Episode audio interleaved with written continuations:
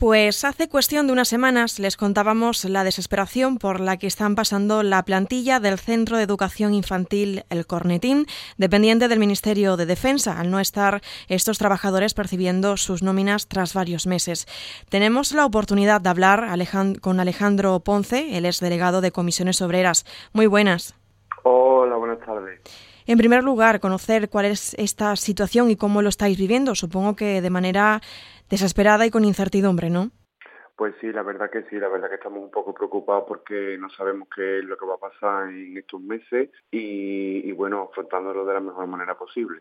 Hemos estado siguiendo día a día las diferentes convocatorias que habéis realizado a las puertas de estas instalaciones y finalmente como medida de presión habéis convocado huelga indefinida. Sí, bueno, tenemos todavía que cerrar una, unas cosillas, eso no está todavía bien, bien cerrado, pero, pero sí, si la cosa sigue así, es totalmente nuestra intención y vamos a ir hacia adelante. Alejandro, destacar también que esta empresa es dependiente del Ministerio de Defensa. La escuela, las escuelas infantiles Kidcos son las subcontratadas por este servicio de guardería. ¿Se ha manifestado el Ministerio de alguna manera para poder apoyar a vosotros como trabajadores? Eh, a ver, directamente hacia nosotros no, no se ha manifestado de ninguna forma, pero sí es verdad y tenemos constancia de que sí han mantenido contacto con el sindicato y sí han estado informando al sindicato y bueno, obviamente el sindicato a nosotros. Alejandro, también es una situación que no solamente afecta aquí a nivel local, sino también a todas las escuelas infantiles que se encuentran en diferentes puntos de la península. Exactamente, ahora mismo serían 35 escuelas repartidas por toda España y seríamos un total de unos 700 trabajadores afectados por, por la situación. Y a la espera y ese manifiesto que, que, han hecho desde este servicio en el que decían que esta situación podría persistir hasta febrero del 2024, eh, ¿cómo se os queda el cuerpo al recibir esa noticia?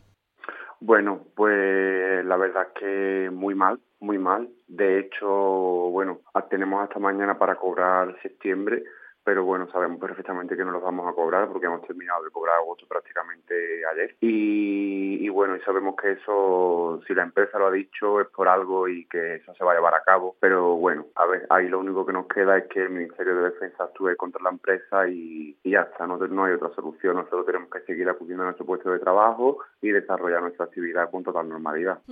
Nos comentabas que habéis percibido hace nada la nómina del mes correspondiente a agosto, finalmente el 100% o esas proporciones a las que estaban repartidas los meses? Eh, no, ya nos faltaba solamente un poquito menos del 50% y, y ha terminado ya, vamos, precisamente ayer recibimos el abono de la nómina de lo que, de lo que nos quedaba en agosto. ¿Y vuestra sensación es que no vais a cobrar como está previsto y como establece el convenio, que el mes de septiembre lo percibáis en esta semana? Exactamente, nuestra sensación es, es esa. Es verdad que la empresa todavía no ha mandado ningún comunicado ni se ha manifestado referente a eso, pero nosotros tenemos claro que no que no, no se va a cumplir el pago antes del día 5. Bueno, pues Alejandro Ponce, delegado de Comisiones Obreras, nosotros desde Onda Cero estaremos pendientes de la evolución de esta situación. En cualquier caso, esperemos que esta situación se pueda resolver lo antes posible. Muchas gracias por tu tiempo y por atendernos. Muchas gracias a ti.